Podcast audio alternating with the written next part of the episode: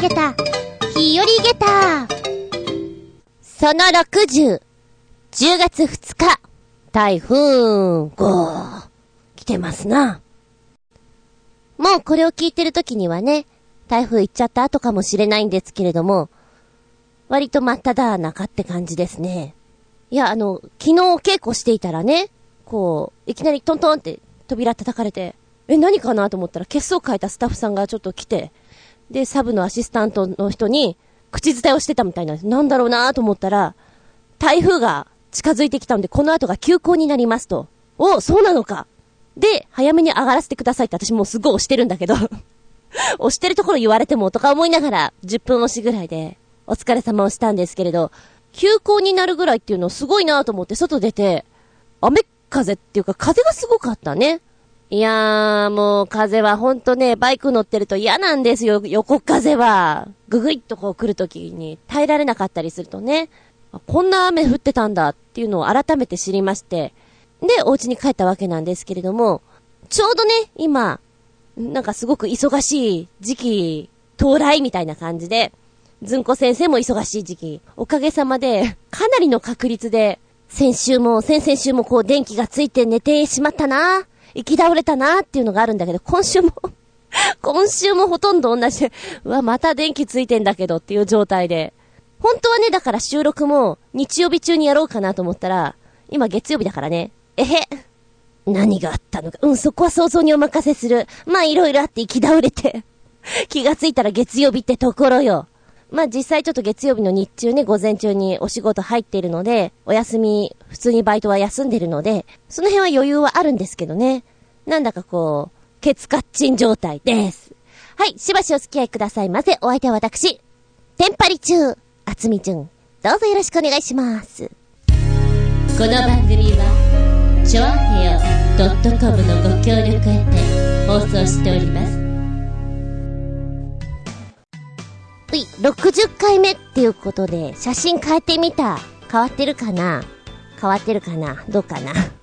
えっと、今回はですね、まあ割と最初の方、2000年ぐらいかな？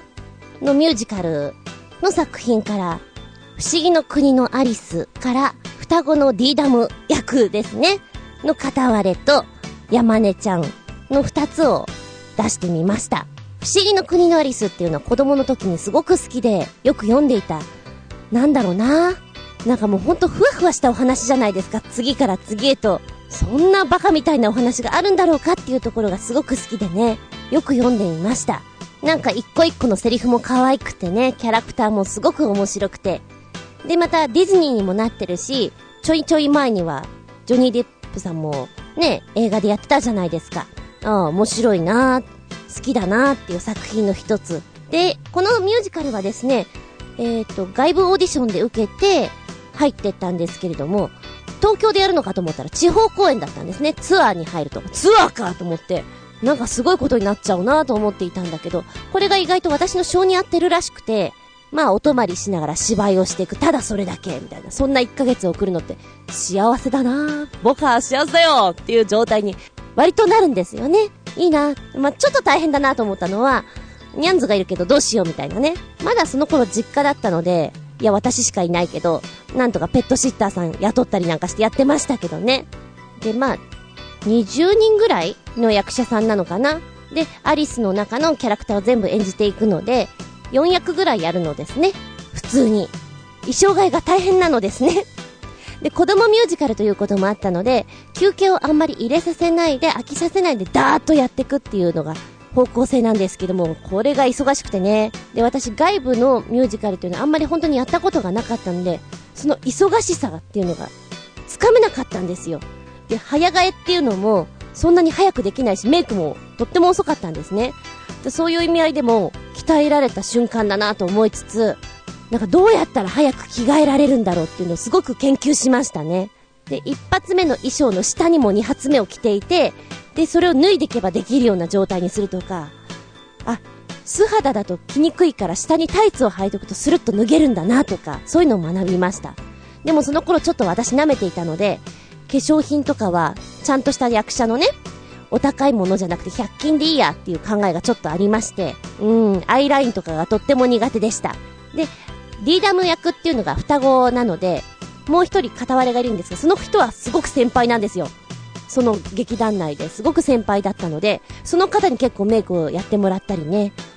で、あの、双子の動きをシンクロさせるんですけど、どうやってやるのかなと思ったら、細かいところで小さい動きを入れてくれるんですね。そこに合わせてやるのかとか、登場のシーンが3歩か7歩かって決まっていて、劇場の大きさによって、じゃあ今日は7歩で行きます。7、3歩で行きますとかいう風に行くんですけど、最初そのね、3歩7歩の歩幅がわからなくて、一人でガーッと行っちゃったことがあるんですよ。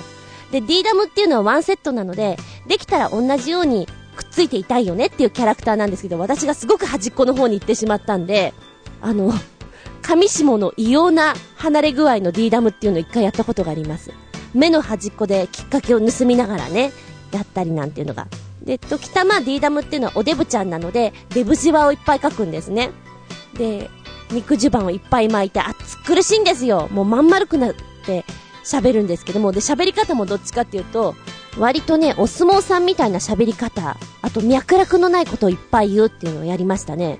今覚えてるかな？私の名前はティードルディ。あっちはティードルデーム。いやいや、私がティードルディみたいなことをずーっと言ってく感じで、時たま、気分が乗ると、わかめのささやきって、本当にね、アリスが、何この人たちって思えるようなこといっぱいやってました。で、子供たちをターゲットにしてるので、給食の話をしたりね。給食の話。今日はカレーライス。わあ、カレーだとか、わけのわからないことやったりして、楽しんでましたね。明日お休みだみたいな時には役者さんも盛り上がってるんですよ。そんな時にはちょっとアイラインをブルー入れたりして、今日はおしゃれ D ダムで行きますみたいなね。で、楽屋でお互いに褒め合うんですよ。お前は美しいな、ティードルディ。いやいや、お前こそかっこいいよ、ティードルディとか言って、気持ち悪い遊びをいっぱいやってました。で、お腹がまん丸くってね、ボヨンとしたほんとボールな状態なので、怒ると、お互いにお腹をぶつけて、ふん、ふん、ふん、ふんって言って、怒り出すんですよ。それを見て子供たちが笑うみたいなところなんですけど、懐かしいなティードルディ、ティードルダム。もうやることはないでしょう。で、山根ちゃんの方はですね、尻尾が異様に長いんですよ。なんで長いのかっていうと、この尻尾を振り回して、あの、ちょっと踊ったりするんですね。ロープのように、チェーンのようにくるくる回すんですけど、あの、私ね、回り物は苦手なんでございますよ。だから、ターンとかも、シングルターン、ダブルターン、あー、ダブルトリプルはちょっと嫌なんですっていうところがあったんだけど、あの、ちょっとここ、山根ちゃんはね、普通は寝てる。寝てるけど踊り出すと、なんかの、ちょっと規制を上げながらトリプルぐらい回っちゃうぐらいのキャラクターだったんで、ちょっと嫌だったなっていうのがありますね。まあ、この中でやっていた、あの変な格好とかは本当にいっぱいあるので、時間があったらね、この全身タイツのトランプの役とかも、なかなかおバカさんで写真撮れたらよかったのにねっていう感じなんですが、忙しいのでそんな暇もなくてね。多分今までで一番面白い格好が全身タイツ？と、あと、お坊さんの格好、小坊主の格好は、よそではやらないんじゃないかな。写真撮りたかったなっていう一つでありますね。乗っけられなくて残念です。えー、しばらくは、このティードルディと山根ちゃんでいきたいと思います。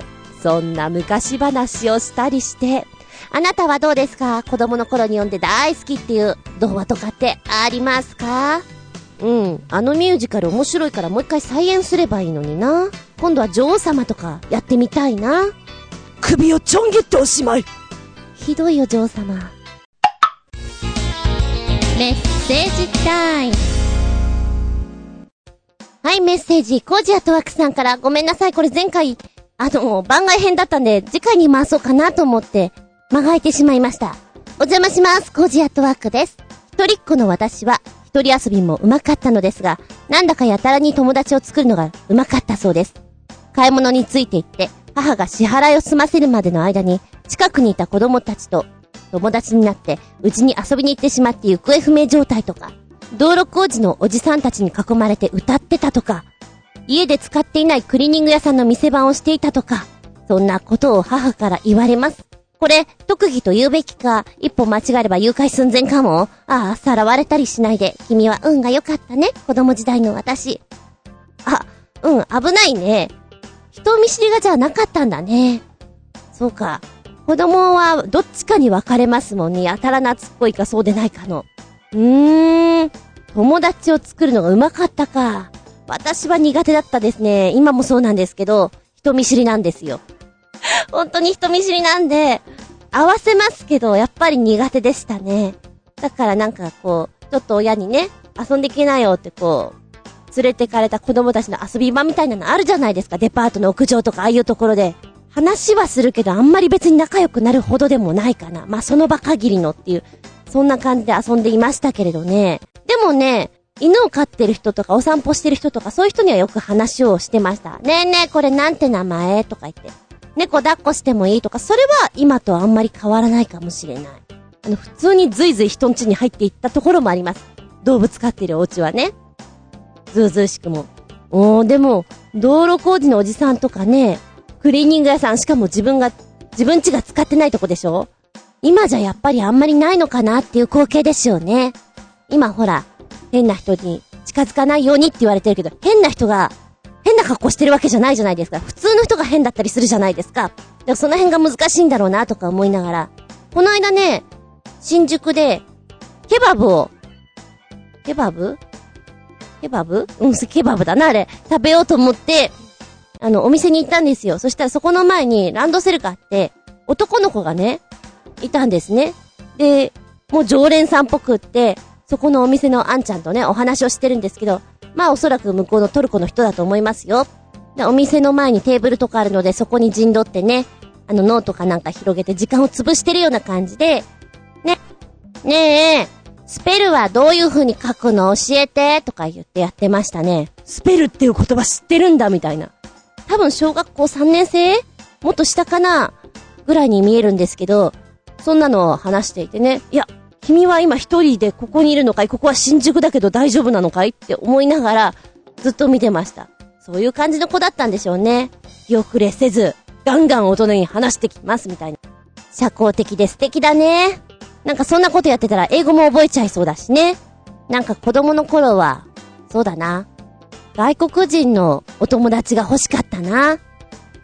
で、ちょっと思ってみたりして。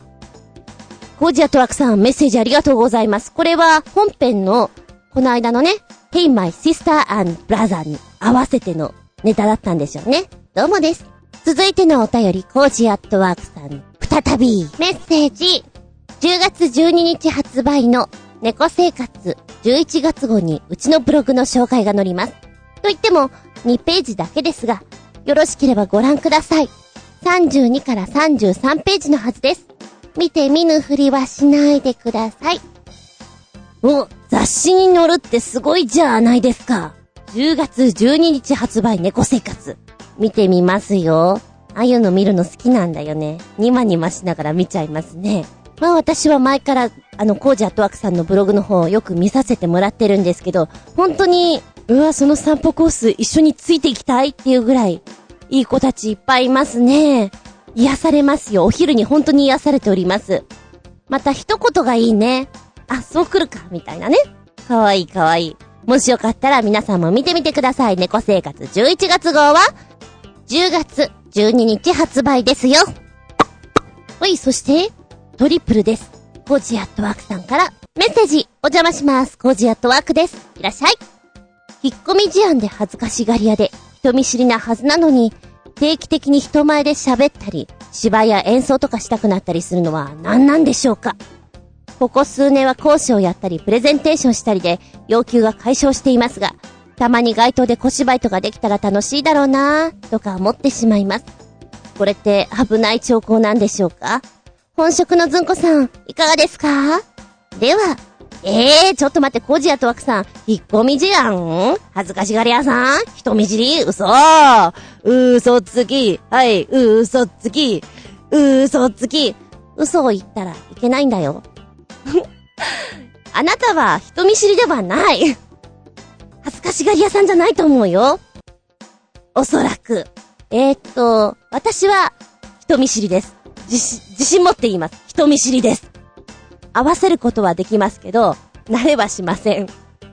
えー、そうね。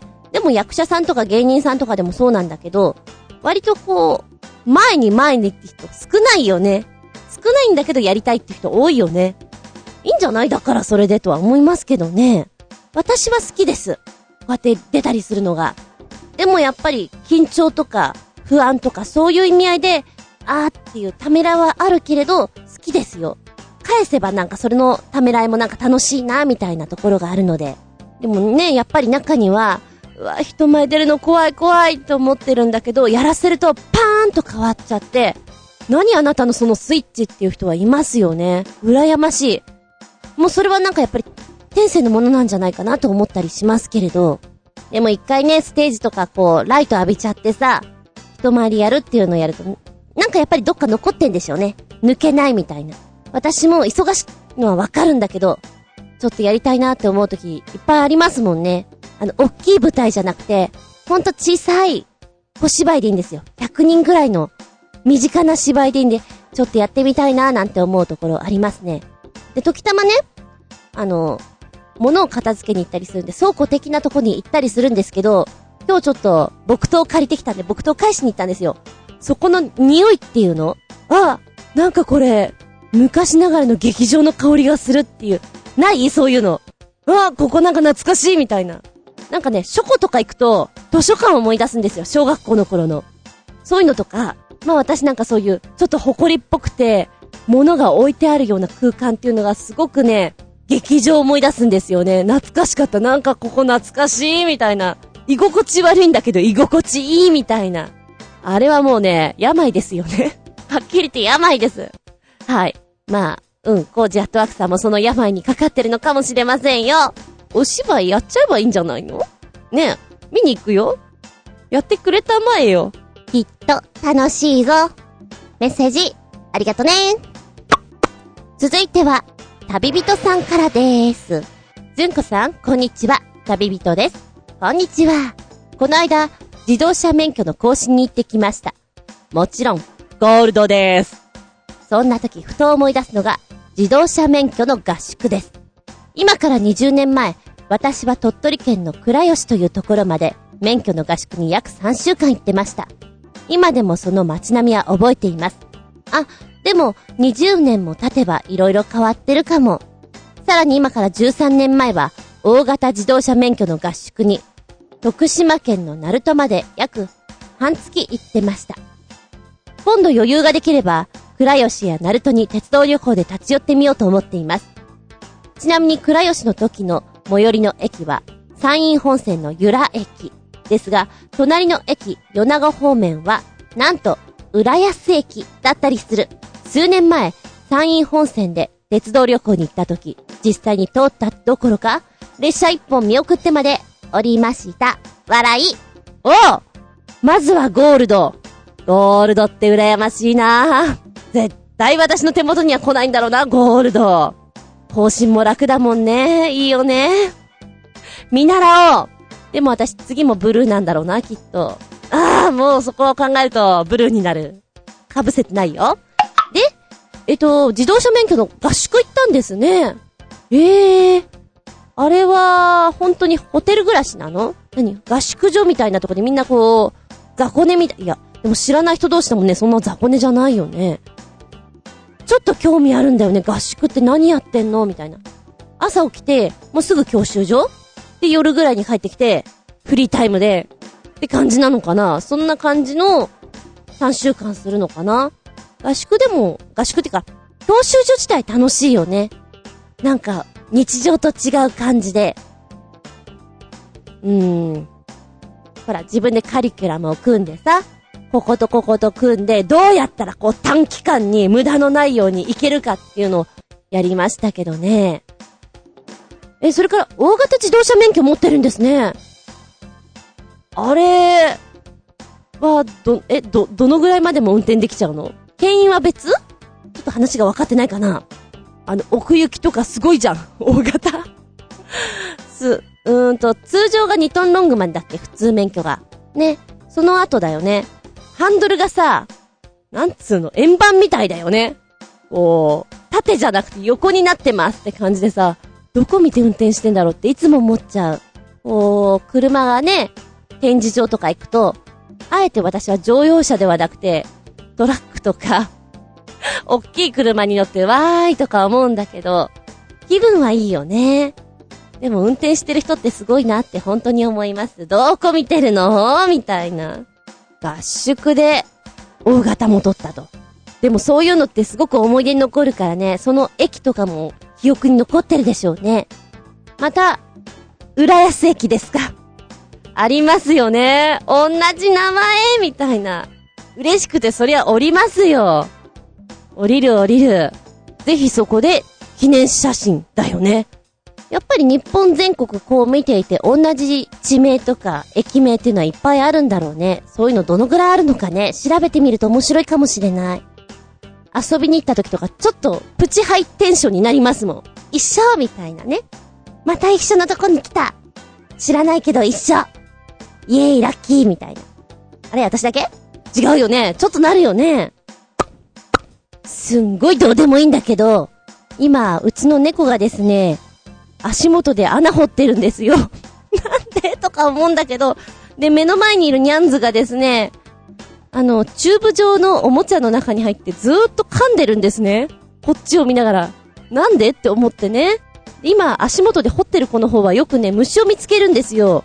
ここいるんじゃないかなと思ってすごく嫌、見たくない。見たくないよ、それ。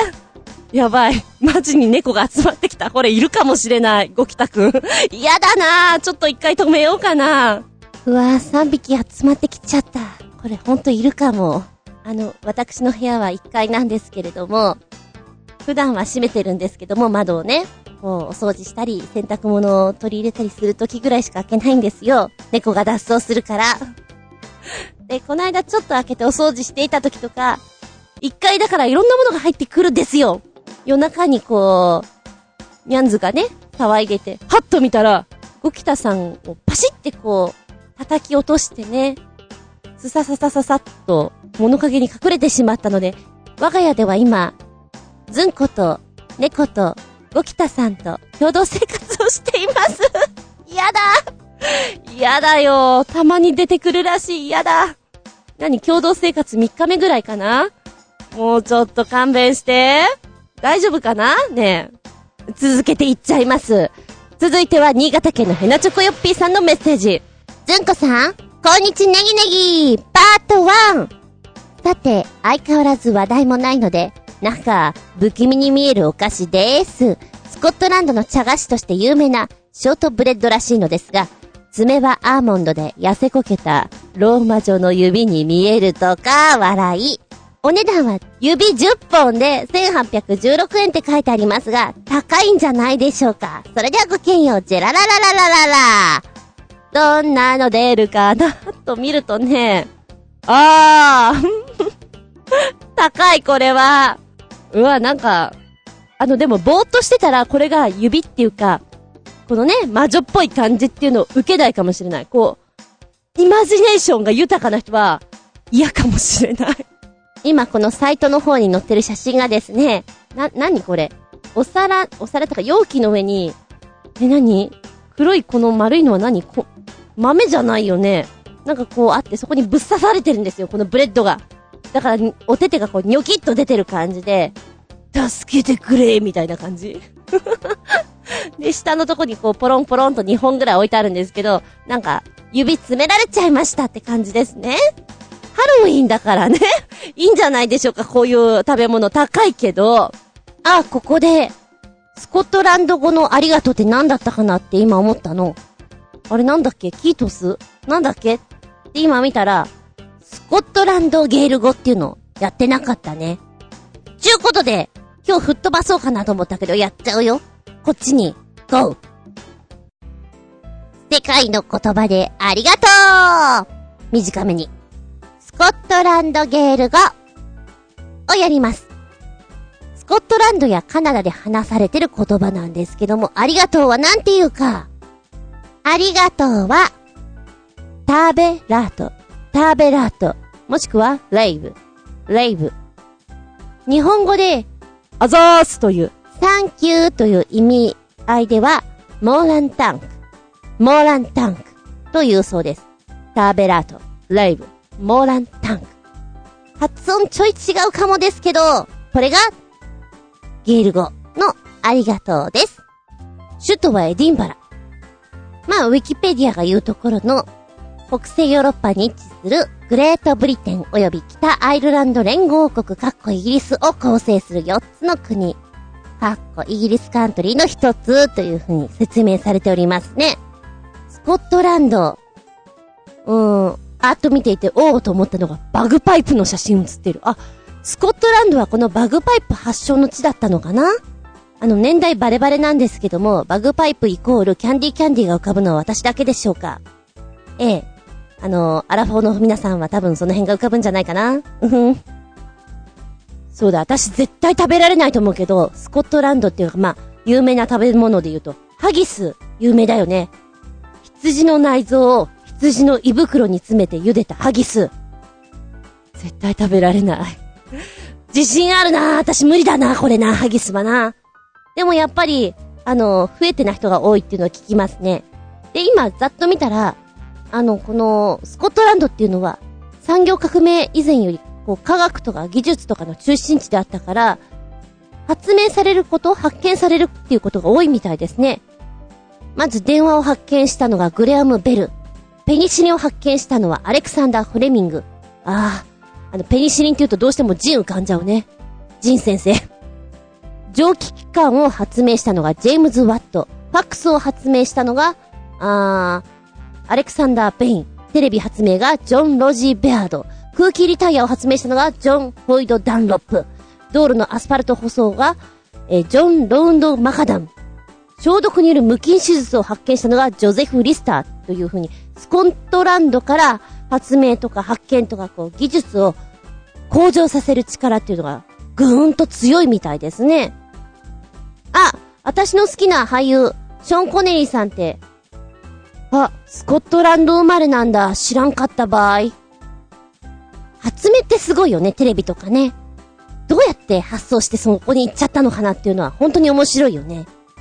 ああ、テレビの発明か、電話もすごいなと思うけど。ね、あんな線一本でもしもーしって感じなのは、たまげちゃうだろうね、昔の人からしたらなんじゃそりゃと。うん。やばい、この辺はちょっと話が広がりそうなんでちょっと押さえとかなければ。はい、元に戻るよ。スコットランドゲールコのありがとうは、なんだっけ？ターベラート、ターベラート、レイブ、それから、モーランタン、モーランタン、でした。はい、メッセージ戻りまして、新潟県のひなチョコヨッピーさん。メッセージ、ターベラート。ずんこさん、こんにちネギネギ、パート 2! さて、去年もご紹介しましたが、今年もゆるキャラグランプリ2012の投票が開始されましたよ。今年は前回優勝の熊本代表のくまモンや、出場すれば確実に1位になるはずの滋賀県彦根市のキャラクターヒコニャンも参加させず、その結果前回2位の愛媛県今治市代表の今治ゆるキャラ、バリーさんが今のところ圧倒的得票差で1位になってますし、ちなみに僕の住んでいる市でもゆるキャラが参加しているようで、エントリーナンバー297、かっこ新潟県。ブラック番長は140位から150位ぐらいのようです。ずんこさんが気になるゆるキャラはいますか？それではごきげんよう。ジェララララララブラック番長はイカですね。なんだろうか、ゆるキャラにしてはちょっとワイルドな方ですね。あの、同じく新潟県のザリガニータ。240位のザリガニータ。お前は戦隊ものの悪役だよね。これ海外とかも出てる。サイパンだ。へえ。おー、千葉県のカムロちゃんっていうのがなんかちょっと違う道に行ってるな。エントリーナンバー179、カムロちゃん。面白いとこで行くと、エントリーナンバー596、福岡県。石田川住よっていうの？お前もちょっと違うな。なんかあの、芸人さんだよね、これね。ゆるキャラじゃないよね。これはね、結構全部見るの大変なことですよ。本当に今、ザクッと荒く見てるんですけど、大変なことですよ。暇な時に見るといいかもしれない。そうだな。でも私も、好きなのって何かなってまん丸いのが好きなんで、バリー様でもね、可愛いよね。あの、くまモンより私好きですよ。バリーさん。今、3位を輝いている島根県の島根っ子。猫だから好きだし、ちょっとこのほわんとしたところも好きですね。うん。えー、どこが、バリーさん行くんじゃないの？この間テレビとかすごい出てたもん。こう見ると意外と、東京とかもゆるキャラいっぱいいたりして知らねえなーっていうのもあったりしてね。面白いね。すごくさ、なんでしょう？幼児向けの顔をしてるのと、あ、ゆるキャラを狙ってるなっていうまん丸さ加減と、どうにもこうにもならない子たち 分かれてるのが面白いです。もしよかったら見てみてください。ずんこさん、こんにちはネギネギ、パート 3! 相変わらずこれといった話題もないのですが、アメリカでポップコーンを口元まで飛ばしてくれる画期的なマシンが開発されたとか？その記事と画像です。映像の中で、まるで夢のようなマシンを開発したようなこと言ってますが、単なるめんどくさがり屋のパープリンクソ野郎が考えたマシンのような気がします。かっこ笑い。僕はいりません。それではごきげんよう。ジェラララララララ約2分30秒ぐらいの動画になってます。グレイトに面白いです。私こういうのみんな好きかも。その名も、ポッピネート。え、っとね、ポップって言うと、機械からポーンと1個だけポップコーンを飛ばしてくれて、その音がしたとこに飛ばしてくれるんですって。だから口を開けてればポップコーンが飛び込んでくるよっていうことらしいんですけれど、なんでしょうね、その動画でやってるサバがなんか間抜けっちゃ間抜けな感じで、非常に愛くるしい思いで見ておりましたけれども、こういう動画っていうの？あの、外人さんが喋ってるやつを見ると、仕事を思い出します。さっきやってきたから 口パク合わせなきゃみたいなの思い出しちゃいますね。うん。ちなみにこの機械ポップコーン以外も使えたらいいのにね。そしたらなんか色々できて面白そうだなと思うんだけど、うちのニャンズなんかはきっとこんな、こんなのがあったら遊びますよ。物がポンポン出てくるんでしょ？楽しいですよ。お家散らかるけど。あと子供の頃に、やっぱりこういう風にお菓子を放り投げて口で食べるっていうのいっぱいやったなと思ってすごくなんか懐かしかった。子供であればあるほど、こういうの流行るよね。3回連続で入ったとかで、お前のコーンとか言って遊んだりしたなみたいなのね。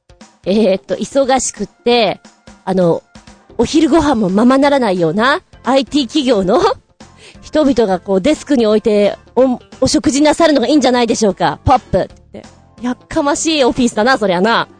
でもなんか面白みがあって、ぜひやっていただきたいと思います そうだな、今考えた遊びでは、まあ、10人ぐらい並べまして椅子にね、座っていただきます。ポップを皆さんと同じぐらいの距離感に置きます。あ、ポップじゃない、ポッピネーターで、端から順に、ポップ、ポップ、ポップって言ってってもらう。でも、見てて面白みがあるのはちょっと音階をつけたら面白いので、ポップ、ポップ、ポップ、ポップ、ポップってこう、ちょっと音をつけてね、やってもらいまして。で、ショーとして成り立たせると面白いんじゃないでしょうか。ダメ？あの、バカな大学生とかにやっていただきたいな。もちろん失敗したらなんかそこでバカな罰ゲームをしていただくとね。なんでしょう、音の響きがまたいいですね。ポップ。素敵だな。こんなの、クリスマスにいかがですか？商品化すればいいのに。ちょっと私の中では、笑い転げた、下駄4つ。はあ、面白かった。あはははは。ずんこさん、こんにちネギネギ、パート 4! 相変わらず話題もないのですが、便利なのか？画期的なのか？パープリンなのか？よくわかりませんが、こんな便利なジャケットが売られてます。ジャケットの襟元に収納されている防水機能のある布地を引っ張り出すだけで、寝袋というか、あ極小のテントというか、寝っ転がるだけで、あどこでも野宿ができちゃうジャケットのようです。しかし、寝っ転がるところを考えないと、人や動物、車などに踏まれたりしかねませんね、過去笑い。それではごきげんよう。どんなの出るかな、ポチッとな。早く出ろ。まだかな、まだかな。遅いぞ、この野郎。お あー、うん、いら、いらないこれはいらない あー、お値段はそこそこなんですね。いらないよね。あー、でもちゃんと虫が入らないようになってるんだね。ぱっと見なんじゃこりゃって感じしますけどね。へー。山、山が好きな人はいいんじゃないかな。あと、並ぶのが好きな人。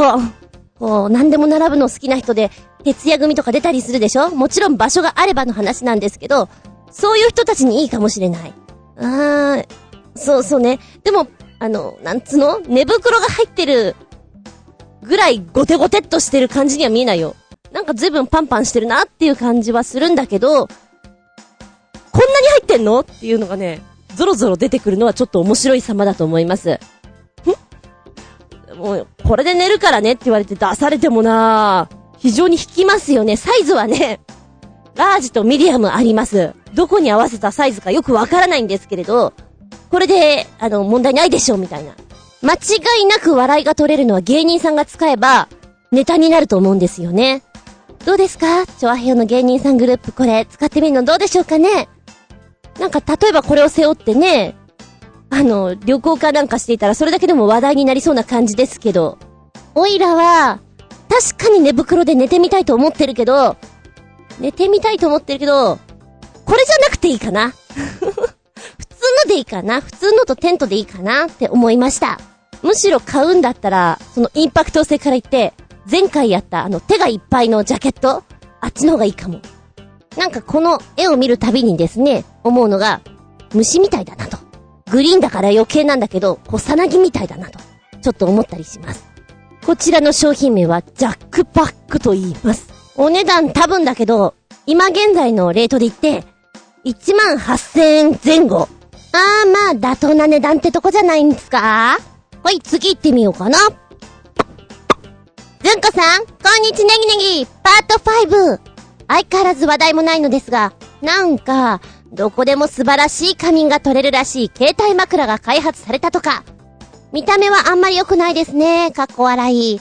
睡眠効果の説明もないようで、これ被って仮眠してたら、パープリンが変な宇宙人のマスク被っているだけに見えますよ。かっこ笑い。それではごきげんよう。じゃららららららら。そんなパープリンに見えちゃうの？さて、画像が、ととととと。バカだ いや、笑ったなインパクトあるよえー、どうしましょう 斬新すぎるって書いてあるけど、この格好するのが、勇気いるよね。昼寝したいなと思っても、例えばオフィスで、勇気いるわー。上司の目も、下の目も、もうすべてが勇気いるわまあ、わかりやすく言うと、ET の被り物、被ってますって感じですね。ただ、鼻と口のとこは、息がしやすいように開いてます。これでご想像ください。確実にこれは ET 以外の何者でもないでしょう。ET、お家帰る、みたいなね。でも確かに、いい睡眠は取れそうな気がする。あとは勇気の問題。そう、勇気の問題さ。なんと馬鹿げた。下駄5つ。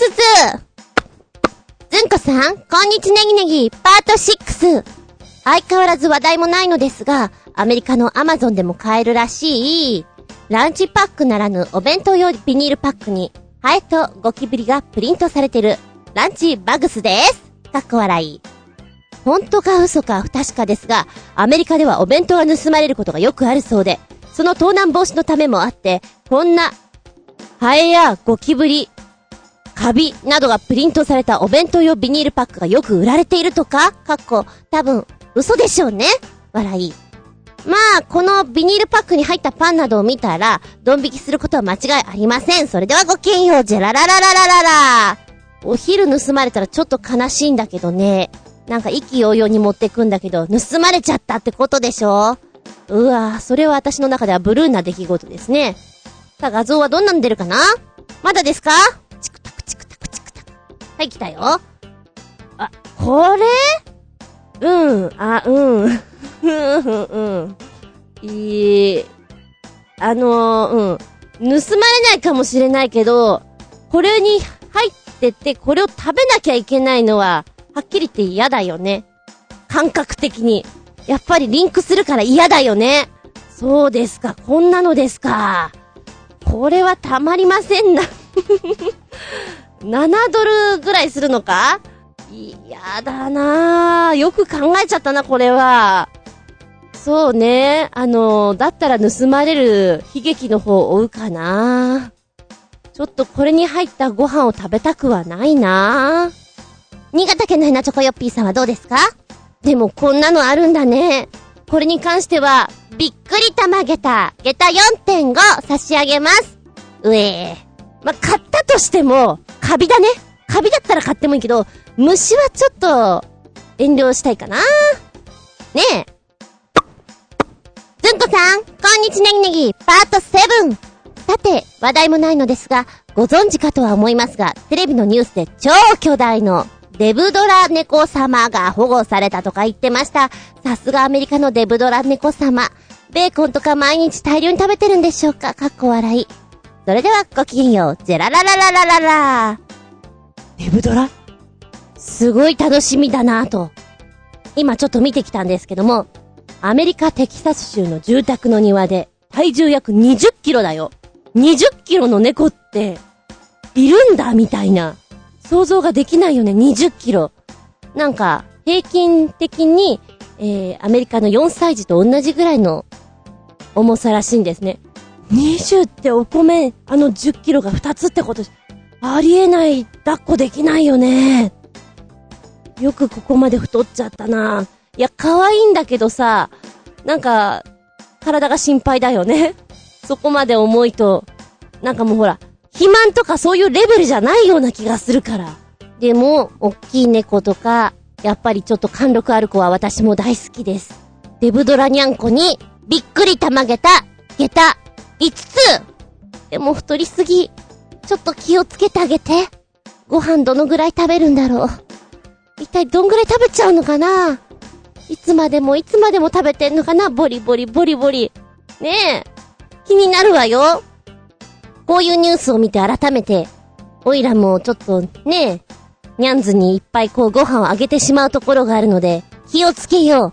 おいらもあなたも、ニャンズもな。でもまっしぐら。ご用心新潟県のヘナチョコヨッピーさん、メッセージ、ウェイブ。はい、ゴジアトワクさんのメッセージ。ふつおた。お邪魔します。いらっしゃいませ。ちょっといいこと。公益財団法人動物基金という団体が、毎年実施しているワンニャン写真コンテストの今年度耳先カット猫部門に入選しました。大阪で展示されるらしいのですが、入選だし、見に行くのは無理かなうーん、コジアットワーク。おお入選おめでとうございまーすあ、猫が驚いた。ごめん。教えてくれたこのリンク先でね、受賞作品を見ることができます。かわいいね。みんないいね。私ずっとね、猫は好きだったんだけど、耳先カットの意味がわからなかったんですよ。実はほんとつい最近なの。教えてもらったのが。ええー、そんな意味なんだと思って。なんで、欠けてるのかなってずっと思ってたのよ。真面目な話。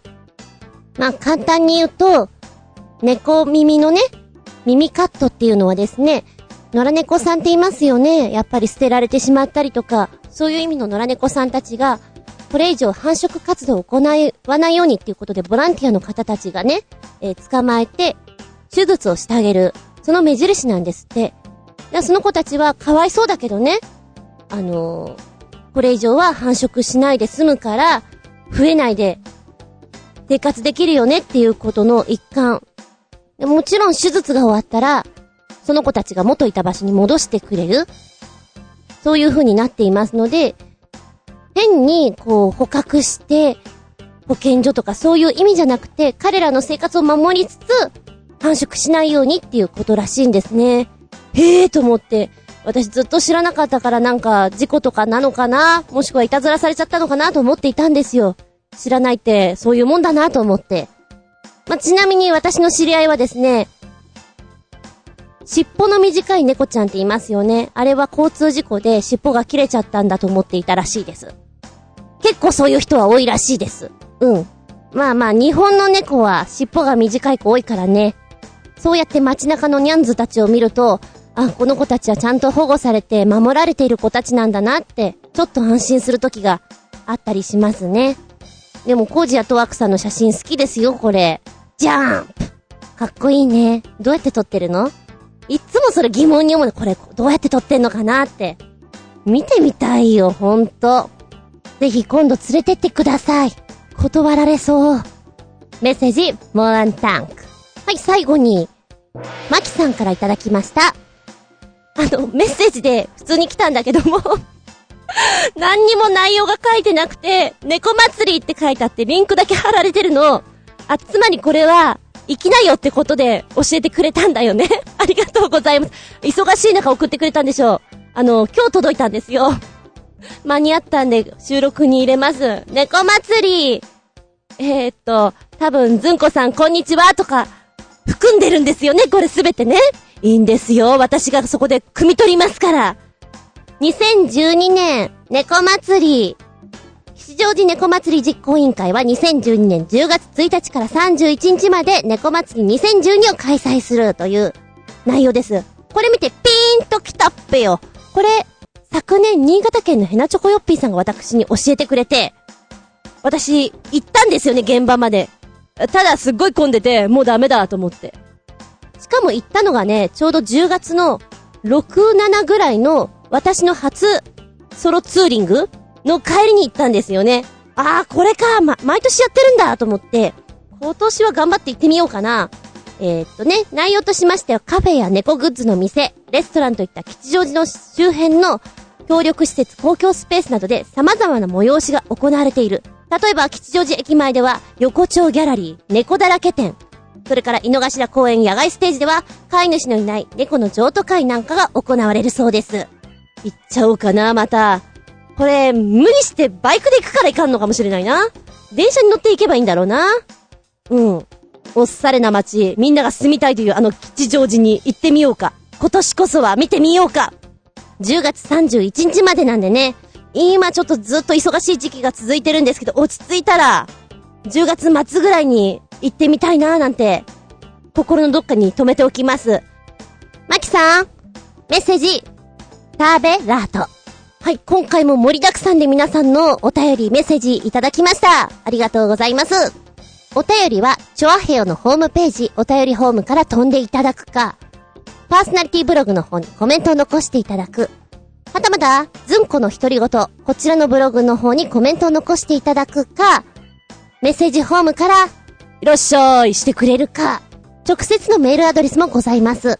こちらは全部小文字で、geta アンダーバー zun アットマーク yahoo.co.jp geta アンダーバー zun アットマーク yahoo.co.jp こちらまでお願いしますね。元気でソング、やる気でソング。前回本編59で、新潟県のひなチョコヨッピーさんが送ってくれたものです。えー、残暑厳しいのでさらにパープリンな曲を聴けば猛暑を乗り越えられるかもってことで、パープリン級の変なアニソンということですけれども、えー、その時に2曲予告編でやりました。その続きってことでいきたいと思いますよ。3曲目にご紹介が、鈴宮春日シリーズ、アニメ鈴宮春日ちゃんの憂鬱のオープニングテーマ、SOS 団で今までのあらすじです。これこそパーフェクなパープリンな曲です。全くの意味不明、歌詞もめちゃくちゃです。かっこ笑い。聞きました。ダバダバダーとか、シャバダバダーとか、愛の手が面白いね。おいら思うのは、声優さんってすごいなーって本当に思うわけよ。あの、なんつうの、キャラクターを守りつつ、歌のテンポで行くっていうのは結構しんどいんじゃないかななんて思ってね。うん。一体録音どうなってんだろうって抜きでやってるのかなみたいな感じがしますけれど、見てる分にはね、おーすごいすごいっていう。なんか意味不明だけど、まあ、聞いてたら元気になるのかも、元気をもらえるのかもっていう曲だなと思いました。そして4曲目、アニメ銀玉より、ペラカド2、高橋美香子で放送コードがなんぼの問題です。両国国技館で会場一丸となってパープリンな曲歌ってます。腰が抜けます。かっこ笑い。あ、でも今聞いたんだけど、そんなにパープリンじゃないような気がする。あの、もっと、なんつうの？実際のところもっと、ディープインパクトかなと思いました。いやいやいやいや、全然ですよ。大丈夫です。何がだよ。5曲目は、アニメギャグ漫画日和より、上田裕二他でギャグ漫画日和主題歌メドレーです。アニメも無茶苦茶ですが、主題歌の数々もパープリンです。かっこ笑い。ああ、これ9分ちょいあるんだよね、曲がね。今ザクッと聴いていて、ごめん、これは本当にパープリンかもしれない。うーん、そう、そうね。それは、うん、認めます。でもなんかこの、メドレーだからいろんな風にちょっとずつ変わってくるんだけど、ベースが変わらないっていうところがね、また、み、見どこ、いや、聞きどころなのかな？うん。はい、6曲目、アニメ、天体戦士サンレッドのオープニングテーマ、万蔵が溝の口太陽族です。悪の組織の人たちの方が正義のヒーローより数段いい人たちという変わったアニメでしたね、かっこ笑い。というんでちょっと、聞きましたが、こんなアニメあるんだね。でもなんか懐かしい昔のアニメの王道のような曲がいい感じはしました。えー、なんかあのサビの部分とか。ただ、ずっと見てると、これはそうなんだね。正義の味方の日常的なものが描かれてるのかな？面白いなとは思いましたけど、悪の人たちのが正義の人たち、いい人たちなんだ、これ。あ、ちょっと見てみたいかもしれない。えー、子供の頃やっぱり戦隊ものってちょっと憧れたんでね。うん。ちなみにさ、まあまあ、ある程度の時までそういう土曜日とかの夜にやっていた戦隊ものとかね、見ていたんだけども、今って朝やってるんですよね。日曜日の7時とか8時とかなんか、ものすごい早い時間にやってるんですよね。で、子供たちが、今は違うのかな？あの、劇団でね、盾をやる子が妙に多いんですよ。なんでかって聞いたら、なんか今戦隊もので、真剣ジャーとかいうの？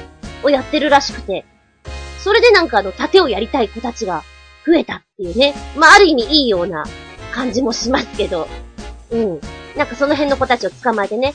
あの、大きくなったら何になりたいのとか聞くと、ゾロになるとか言ってる。ああ、そうか。ゾロになるのか頑張ってあの、口で加えてな、戦ってくれやって言って、いろいろ言ってますけどね。ちょっとそれ思い出しちゃった。でもね、この曲はなんかメロディーラインとかが懐かしい感じで私はいいと思いましたよ。はい、7曲目はアニメ日常オープニングテーマ、ヒャダイン二代目ヒャダルコで、ヒャダインの上場友情です。ヒャダインこと前山田健一って今超売れっ子作曲家になったけど、こういう凝ったパープリン曲書かせたら天下一品のパープリン野郎ですね。かっこ褒めてるですよ。笑い。おー。あのー、そうね。飛び抜けて、こう、脳天の上の方で歌われてる感じはします。このね、PV を見てると、ああ、現場が楽しそうだなってそういう風に思っちゃいます。そっか。あの、この人たちは声優さんなのかと思ったら違うんですね。うーん。こういう曲ってさ、ずっと聴いてると脳にこびりつくからすごいよね。すごい影響力を持ってるなって私、思いますよ。はい、ラストです。アニメ系のオープニングテーマ、放課後ティータイムで、歌うよミラクルです。何がパープリな曲かって言えば、歌を聴いたって何言ってんのかさっぱりわかんない歌詞ですし、正直言って歌詞カード見ながら聴いたって意味不明です、笑い。オリコン週間シングルチャートで1位を取ったゴーゴーマニアックもそうですけど、それではごきげんよう、じゃららららららら。ちゅうことで、えっと、最後の曲がね、ちょっと聴けなかったんですけれども、あ、全体的に確かに、暑さは吹っ飛ぶかもしれない。違うところに神経集中するかなとは思いました。新潟県のなとこよっぴーさん、レイズ。うい。そして、コージャットワークさんからもメッセージいただいておりました。はっと気づけばもうハロウィンの準備をしなくちゃ。というわけで、人外のものが元気になってしまう曲をおすすめします。はい、これ次回の予告編。ハロウィンってちょっと特別な感じがして楽しい。じゃじゃじゃじゃん。って感じ。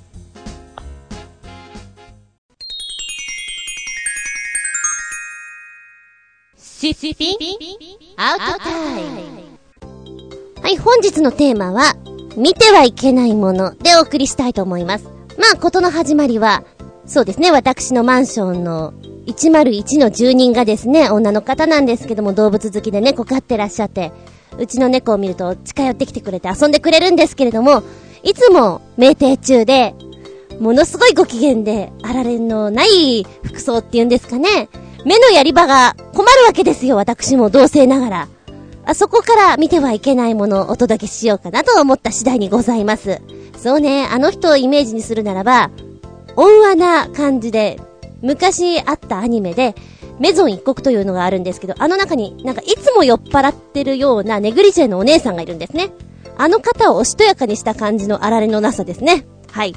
まあ私はもともと結構、あの、勢いで行ってしまう方なので、あんまり鏡をじっくり見たりとかね、自分チェックを結構怠っちゃう方なんですよ。だから、割と、第三者的に見て、私は、目のやり場に困ったりする人かもしれません。んでも私の場合は、あの、教えてください。恥ずかしいから。全然教えてくれて構いませんよ。この間もね、急いで歯磨いて、そのままもうバイク乗って移動したら、口の端っこのとこに歯磨き粉がついてたらしくて ちょいちょいと、ついてるよって、笑われながら言われます。ついてますこれはつけてたんですよ誰かに気づいてもらおうと思って、みたいな。でもやっぱり大人の人から見たらね、あれは見てはいけないものだから見なかったことにしてあげようみたいな優しさというんですかね、あるんじゃないでしょうか。んで、今日は現場が収録があったんですけれども、別のところでね。あんまりやらないんですけど、ちょっと化粧していったら、なんだろうね、普段やらないからちょっと大変なことになっていて 収録終わってトイレに行って気づきました。もうみたいなね。いいんだけど今日顔出しじゃないからいいんだけど、やっぱほらそこのところは、みたいな。で、自分の中でさ、仕事前だからいっぱいいっぱいで、もう自分の面なんてどうでもいいわけですよ。まあ、でもね、クライアントさんとかいたりすると、そうはいかないじゃないですか。まあ、遠目だからあんまり気づかないかなと思うんだけどね。うん。あと学生の時に思ったのがね、中間試験、期末試験っていうか、あるでしょ？それは、カンニングペッパーですか？とかいうやつ？あと、机にこう書いてあるやつ？これは見てはいけないけど、書いてありますけど、いいんですか？みたいな。大学の時だったかな？試験の時に、いや、大学？どこだったか忘れちゃったけれども、試験の時に、いつもの座席じゃなくて、変わるんですよ。あの時のクラスのざわめきってなかったよね。ざわざわざわざわ。ちょっと待って。みんななんかや、仕込んでるの？みたいな。あの、基本的に私は、そういうのができないっていうか、あんまりやりたくない方なんですよ。やるぐらいだったら別に点数悪くていいじゃないっていう方なんですけど、やっぱり周りはね、何、するのが当たり前っていう人もいるでしょ？そういう人たちにとっては、ざわざわもんですよ。で、逆にね、私が試験監督を結構やっていた時には、それを、こう、見ちゃった時、見ましたよ、私、それ、みたいな。時には、やっぱりね、それは見てはいけないよね。見られてはいけないよね、みたいなのあったりしますね。あとね、あの、合宿、大学の時に、劇団内で合宿行って、えー、まあ、みんな寝てるだろうとか雑魚でしてるだろう状態でね、油断してるんでしょうね。うんうん、あの、先輩と、えっ、ー、と、同期の男の子が、うん、まあそんないい感じになっておりまして、なんかいいんですけど、もっと気づかれないように、ラブラブしてくれやとか思っちゃいますね。その辺やっぱり気遣うじゃないですか。あ、今こっち行っちゃいけないかなとかさ。あと、うーん、小学校の時に衝撃的だったのが、まあまあそこそこ仲良くなった子でね、お家に遊びに行ったんですよ。で、行ったらですね、お部屋が大変なことになってまして。いや、今となっちゃ私も人のこと言えませんよ。言えませんけど、大変なことになってまして、洗濯物とかが。はあ、見てはいけないみたいな。これは見てはいけませんよ。そんなことかな。可愛いところで行くと見てはいけない。子供の頃はやっぱり怖いお話とか苦手だったので、今でも鮮明に覚えているのが、アニメフランケンシュタイン。怖かった。怖かったよ、あれ。映像が、もう、頭の中にくっきり浮かびますからね。こう、フランケンシュタインがちょっと暴走してしまってさ、もうベッドがこう血の海になってるみたいなの子供ながら、あれ見ちゃいけないね。一生忘れないもん。あと、火曜サスペンス的なああいう殺人者。トイレの中で人が殺されてしまってこう便器に捕まりながら死んでいくんですけど、血がドワーってこう、あれも見ちゃいけないね。怖いよね。もう今じゃあ、当たり前ですけど、こう、ホラーとかも見ながらご飯食べられますけど、子供の頃はね、あれは見てはいけない。いけない、ほんとトラウマになると思った。あと、さっきの話じゃないけど、こうね、仲良くしたくない子がお部屋にいるときに、いるときには、はあっちは見てはいけないってちょっと逃避しちゃいますね。この間もね、なんか、猫がなんかたむろってんなと思って見たら、虫がこう、うご、うごうごしてたんですよ。ひっくり返って。うわ、うごうごしてると思って、それは、見なかったことにする。見てはいけないものだから見なかったことにする後で消えてたらいいなと思って。私の見えないとこで、あの、成仏なさっていただけたらと、切に願うところでございますね。はい。じゃあここでメッセージいこうかな。コージアトワークさん。お邪魔します。コージアトワークです。いらっしゃい。忙しいずんこさん。投稿フォームがまだ更新されていないようでしたので、とりあえずファーストインプレッションで、見ちゃいけないもの。それは、割と気に入ってる食べ物屋さんの調理場。ええー、ここで作ってるの？みたいなショックを受けることがたまにあります。食べ物への夢が失われてしまうことも、これは舞台裏を見ちゃいけないってことですよね。でもでも、バックステージから見る舞台って割と好きなんだけどなゴジアットワーク。あー 飲食店ね。飲食店はし、知らない方が多分幸せだよね。きっと。夢を与えてくれる場所ネズミランドもそうですし、大阪にあるところもそうですし、ちょっと楽しみにしているようなところは、あんまりこう、現実を知らない方がいいんだろうなと思います。えー、そんな？みたいな。いや、実は知ってね、感動する場合もあるかもしれませんけど、あんまりこう、裏を見てしまうと、やっぱりね、特に飲食店は結構雑だったりするからね、裏は。ありますよ。確かに私もバイトしていたカレー屋さんで、なんか入ってますよって言ったら、ああ、これ出せばいいからって、これ指チャポンと入れて、シュッと出して、はい、オッケーみたいな。えー、それオッケー？みたいな。ああ、そう、そういうもんか。うーん、怖い怖い。って思っただから私動物園とかも好きなんですけど、あんまりそういう裏を知らない方がいいだろうなと思っています。コージアットワーク様いつもメールくれるの早いからね。ごめん、本当にね、間に合わなくて、こう、フォームを直そうかなと思って、間に合わない時が結構あるんだ。アメブロの メンテナンス時間と勝ち合ってしまうことが多々ありまして、ええあ、そういう時は、忙しいんだなと察知してくれるのは優しいなありがとうございます。はい、そしてコージアットワークさん、再び。その60見てはいけないもの。嘘か誠か、私はその筋の人に言わせると、見える人なんだそうです。私としては、人外のものとあまり付き合いたくはないし、猫を追っかけてると、夜に人気のない場所に行くことは、ざらにある。ので、その手のものは見ないようにしています。見ないようにするコツは、暗い場所では視野の周辺に集中して物を見るようにすること。と、何か見えた気がしても相手にしないことです。まあこれ、暗いところで実在するものをよく見るための方法なんですが、おかげで怪しいものはあまり見ないで済んでいます。ええー、そうなんです？ああ、そういう見え、うんうんうん。大変ですね。あの、文章の中で気になることがあるんですけど、おかげで怪しいものをあまり見ないで済んでいますってことは、ちょっと見ちゃったりしてるってことなのかな？ねえ。ああ、それは大変です。私は移動が多いので、あんまりそういうことを気にしないでいます。もしもそういうことが気になってしまったらなんか寄ってきてしまったりなんかあってしまうんじゃないかと思って。いやいや気のせいさ。疲れてるだけさ、と思って、何にも気にしないようにしています。ええ、おかげさまで熱海に行った時には、あの、めぐみさんは何かちょっと、うんだったらしいけど、私はグーグースカスカですからね。脳天気が一番です。やっぱりそういうさ、力を持ってる人との話とかでちょっと怖いじゃん。で、真剣に私の知り合いがね、夏に、ねえ純ちゃん、なんかさ、小僧が乗ってるよで、真剣な顔で言うのね。小僧が乗ってる？男の子ですか？うん。わからない？いや、全然わかんないです。膝の上に乗ってるよ。え？膝小僧。なんちゃってとか言われたことある。もう怖いと思って。ほんとその人は歩いてると、あのあそこに座ってるとか、今いたよとか、おっしゃるのですね。怖いですよねうん。本当に怖い時には、こう、携帯に入っているニャンズの画像を見ながらすぐに寝る。見て見ぬふりってしました？最近。スーパーのレジで順番待ちしていたら、前のカップルが別れ話らしき会話を。お肉とか野菜とかたくさん買って、それはないなと思うんだけど、いやいや、ここは見て見ぬふり、見て見ぬふり。に ゃあー そうだね。なんでやねんって突っ込みたいとこだよね。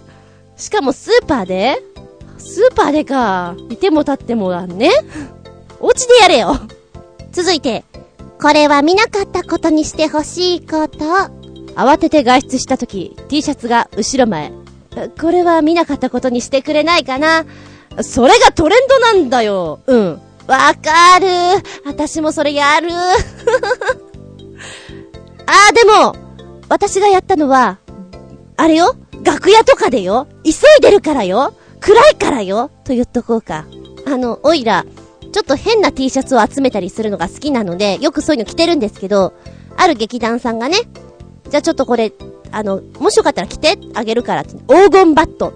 まあ、宣伝も兼ねた T シャツだったんですよ。私、本当に、ごめん、後ろ前、こっちが前だと思っていたみたいな、着ていて、ふーんふーふーんってこう舞台のところ歩いていたら、じゅんちゃんじゅんちゃん後ろ前逆って言われた。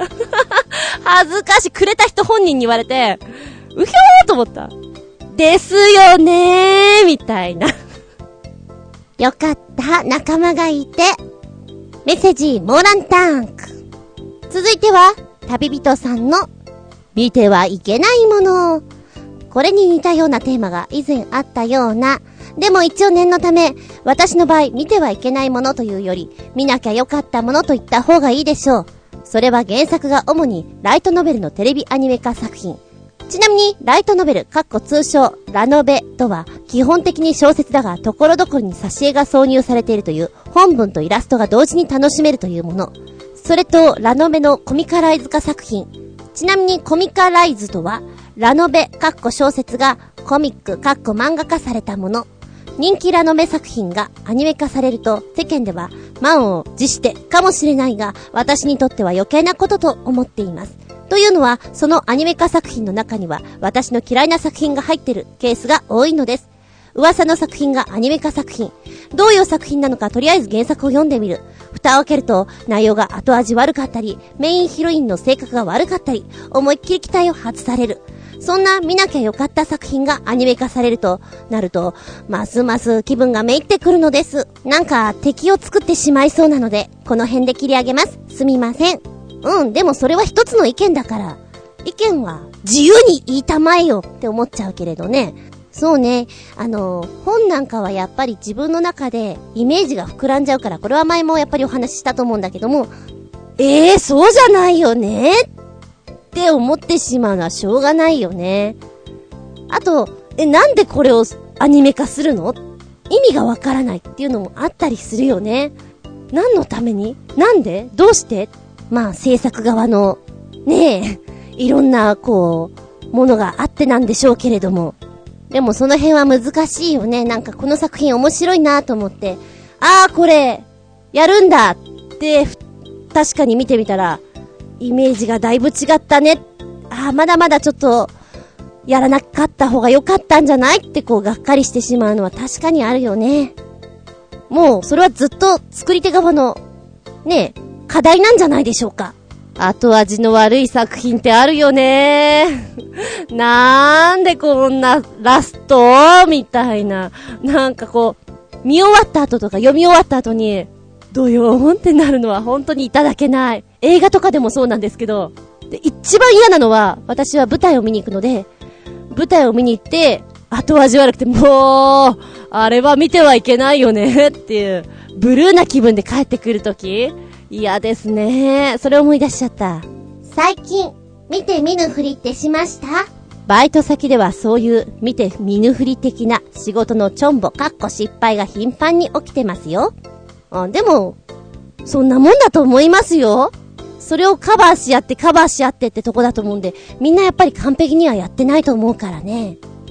ああ、見て見ぬふりっていうか、まあ、ここはいっかって思うのは、洋服とか買いに行った時に、例えばほつれがあったり、ちょっとした汚れとかあっても、私はあんまり気にしないで買ってしまう方なんですよね。うん、これは見なかったことにしてあげる。これで買う。めんどくさいから。みたいな買い方しちゃいますけど。あ、洋服に限ってはよ。うん。ただ、猫のなんとかとかだったら、ものすごい全部見ます。マスコットとか 結構ちっちゃい人形とかでも、顔の形が違ったりすると、この子はブサイクだから、この子この子って選抜をやったりしますね。見て見ぬふりはしませんよ。そして、これは見なかったことにしてほしいこと。私のバイト先での仕事のチョンボ。それは愛嬌ってことで、人間ですもの。失敗はつきもんですよ。あんまりこういうことばっかり言ってると、純ちゃんは反省しないのって言われちゃう。しますよ反省はするけど、ずっと引きずってても、何もならないでしょ？だから反省するけど、あんまり、ずっとは引かない。です。メッセージ、レイブ。そうだよな舞台の話で思い出したけど、本当に、見てはいけない舞台あるよな えーっと、映画はまだそんなに高くないから許すけど、舞台は時間も長いし、お金もかかってるから、本当にイラッとします。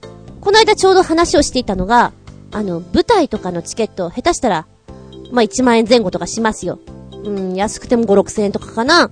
で、つまらない舞台、見てはいけない舞台、ほんと内容がわかんなくて主役誰だったのっていうような不条理劇っていうのがあったりするんですが、そういう芝居を見た時って、金返せって思う？それとも時間返せって思う？って聞かれて、私は時間返せですねって思ったの。いいよ、金はいいよ、もう。選別でやる。時間返して、もったいないって、本当に思っちゃう。なんかね、あのー、入った瞬間に、あー、これは見てはいけない舞台でした。反省自分のこの直感を信じちゃダメだなって思った時が結構あったよ。あー、一個思い出した。見てはいけないもの。小学校の時に、多分、誰しも必ず一回ぐらい見たことあるんじゃないだろうかなって思うんだけど、えーと、お掃除の時間に、机と椅子をガガガガガガって移動させますよね。で、時たまバッタンって倒れたりなんかして、机の中身がザバッと出てしまう。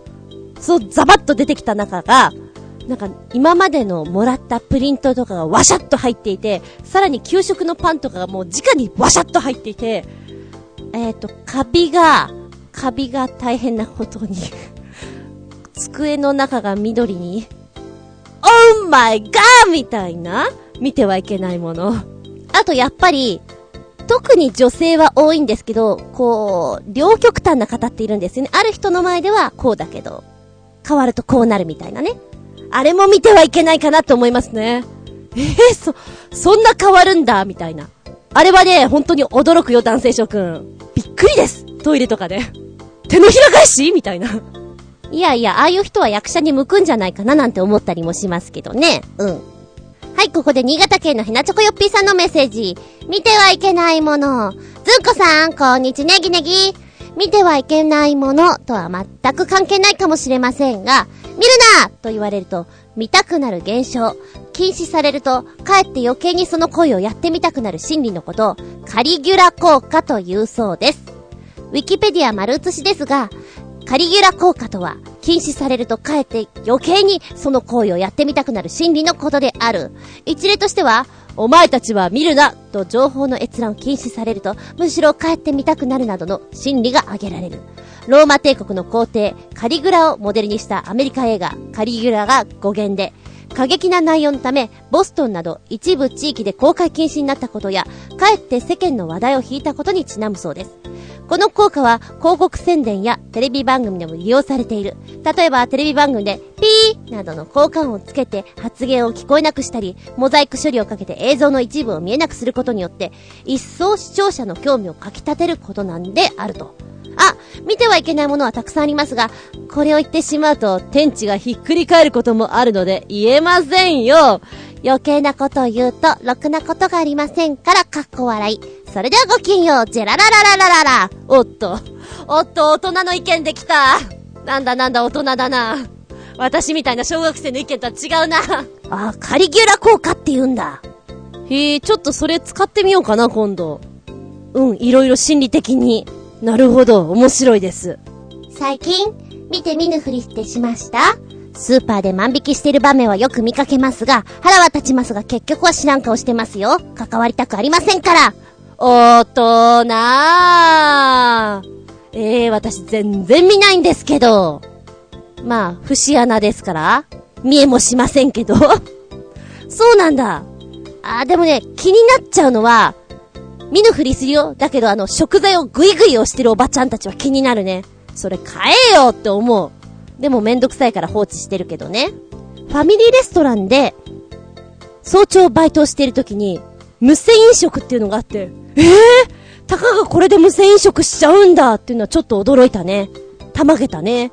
あ、これはたまげた話だった。いかん、ずれたずれた。じゃあ元に戻して、見てはいけないもの。あー、ごめん、小学校の話に戻っていい？何か教室で事件とかがありました。先生は言う。よし、みんな目閉じろ。先生は怒りません。怒らないからやったと思う人手を挙げてっていう、あれ？あのー、必ず目開けて見てるやついるよね。見てはいけないっていうのに薄めをしてるやつ。わかるんだよね、そういうのね。今やっぱり同じようにちびっ子たちに、あの、そういうことをやってないよ。やってないけど、ゲームの一環で目閉じてとかやってると、目開けてるやつがいるから、見てはいけないって言うのに、なんで目開けてるですかつって やりますけどね。開けちゃうんだね、あれね。全部メール読めたかな？大丈夫かな？ちょっとドキドキしちゃうけれど。はい、本日は見てはいけないものでいろいろお話をしてみましたけど、思い返すとやっぱり子供時代のあれやこれやが浮かんできます。見て見ぬふりしましたよ、仲いい友達が。あの、お肉とか人参とか残してポイポイするのを見て見ぬふりしてあげましたよ、私。で、よく、そうね、小学校3年生、4年生ぐらいかな。こう、鼻水が止まらないんだろうね。ダーッと出ていても私見て見ぬふりしてますよ。見てはいけないなと思って、特に女の子だとかわいそうだなと思って、見ないふりしてあげてます。あー、この間、私がね、えっ、ー、と、白いパンツを履いていたんですよ。すごく汚してしまって、あの、腰とかお尻のあたりをね。白だからすごく目立つじゃん。これで歩くの恥ずかしいなと思って、皆さん、これから私は見てはいけませんと思いながら、あの、上のジャケットを腰に巻いて、なんだか知んないけど、80年代風で行きますから、私、と思って、帰りましたけど、ドキドキしちゃうね。見てはいけないよ。みんな見て見ぬふりしてね。スルーしてね。って思いました。ああ、そうだ。この間、こう、バイト先のね、代表が、ふっと見たら、目を閉じていらっしゃってて、瞑想じゃないな、これな。船漕いでるんですか？ギッコラギッコラですか？と思いながら。やっぱり、この社のトップだから、みんな見て見ぬふりして、見てはいけないものという感じでスルーするんだろうね。なんてことを思い出しちゃいました。本日は見てはいけないもの多分これを切り終わった後にまた色々思い出すんだろうな。あれやったーみたいなね。うんうん。そんなこともありつつ、本日は見てはいけないものでした。メッセージありがとうねこの番組は、ちょあへよ .com のご協力へて放送しております。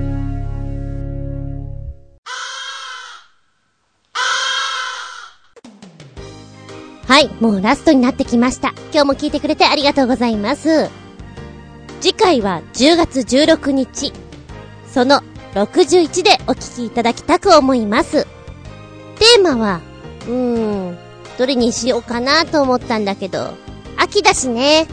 ありきたりだけど、旬なものが好き。旬好き。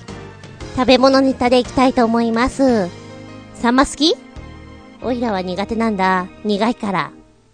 でも、秋はきなこきなこじゃない、きのこ美味しいよね。秋に限らず、あなたが好きな旬の食べ物、ぜひお教えくださいませ。本当にさ、あの、秋から冬にかけての超え方っていうのは半端ないよね。気をつけなきゃなーなんて思うんだけど、炊き込みご飯とかも美味しいよなーなんてね。そして私はきっと収録をした後に、それが食べたくなって夜中に走り回るんだよ。わかってるんだよ。はい、ちなみに今日はですね、本当におせおせな状態で収録しております。アップできんのかってちょっと思っておりますけど。なんだろうね、忙しい時ってどうしてこうガッと集中するんだろうね。まんべんなく忙しくなってくれたらいいのにね。えー、ちなみに今日収録したのが、来週の木曜日だったかな？ぐらいに放送らしいので、もうすごいやだ。私聞いててきっとブルーになるんだ。と思いながら、えー、もしよかったら BS 日テレで放送らしいです。このタイトルで合ってんのかな？なんか変わるのかな？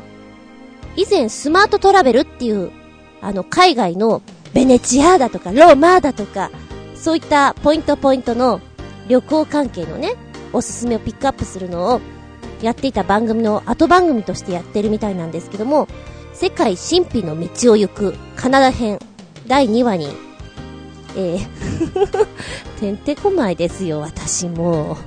まあ、ちょっと詳しくわかったらブログの方にこっそり載せときます。ものすごい落ち込みようでしょう、私は。ええブラジルぐらいまで穴掘ってるかもしれません。声優さんってすげえなほんとそう思うよ。なんか、昨日は昨日でお稽古が最終日だったんで、朝は普通の稽古着なんですよ。で、途中で浴衣浴衣になって、えーと、また普通の稽古着に戻らないと動けないので、でも、隙間が1分もないんですね。1分もないから移動中のエレベーターに乗ってる間に、風呂敷をガッと出して、こう浴衣をガガガッと抜く、ものすごい早着替えをね、懐かしいな、これ、みたいな。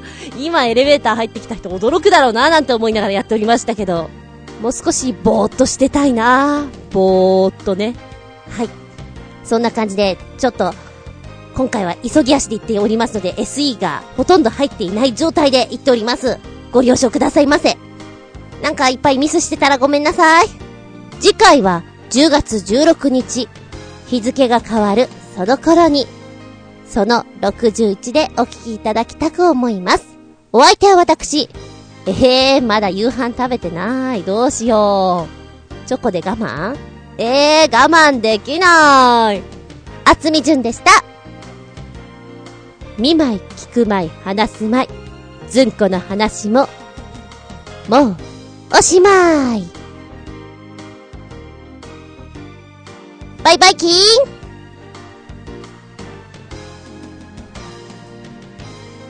から巻いて巻いて、編集作業しなきゃ。間に合うか？なんか間に合わない気がする。ごめんね。多分間に合わない。間に合わないよー